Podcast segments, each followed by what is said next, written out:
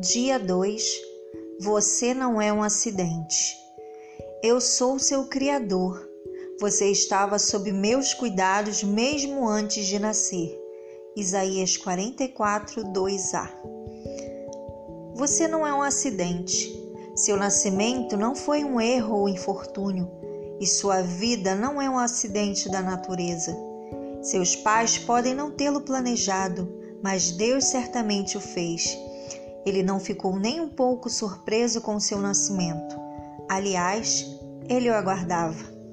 Muito antes de ser concebido por seus pais, você foi concebido na mente de Deus.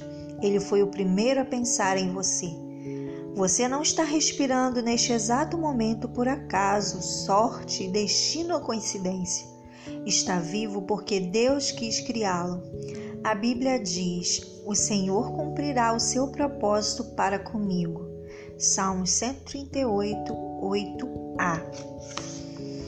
A Bíblia diz que Deus é amor. Ela não diz que Deus tem amor. Ele é amor. Amor é a essência do caráter do Pai. Há perfeito amor na interação da Trindade. Então, Deus não precisava criar você. Ele não estava só, mas desejou criá-lo para expressar seu amor.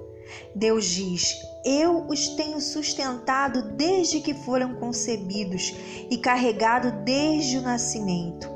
Mesmo na velhice, quando seus cabelos se tornarem grisalhos, estarei cuidando de vocês.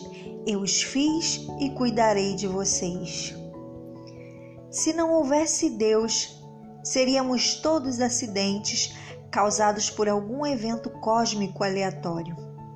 Você poderia parar de ler este livro, pois a vida não teria nenhum propósito, significado ou importância.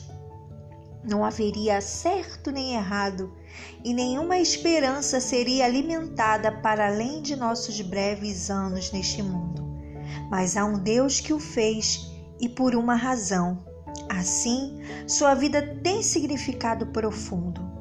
Descobrimos esse significado e o propósito divino somente quando tomamos Deus como ponto de referência de nossa vida.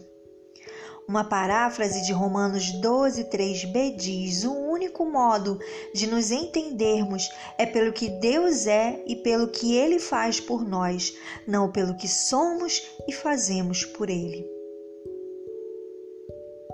Até o próximo podcast.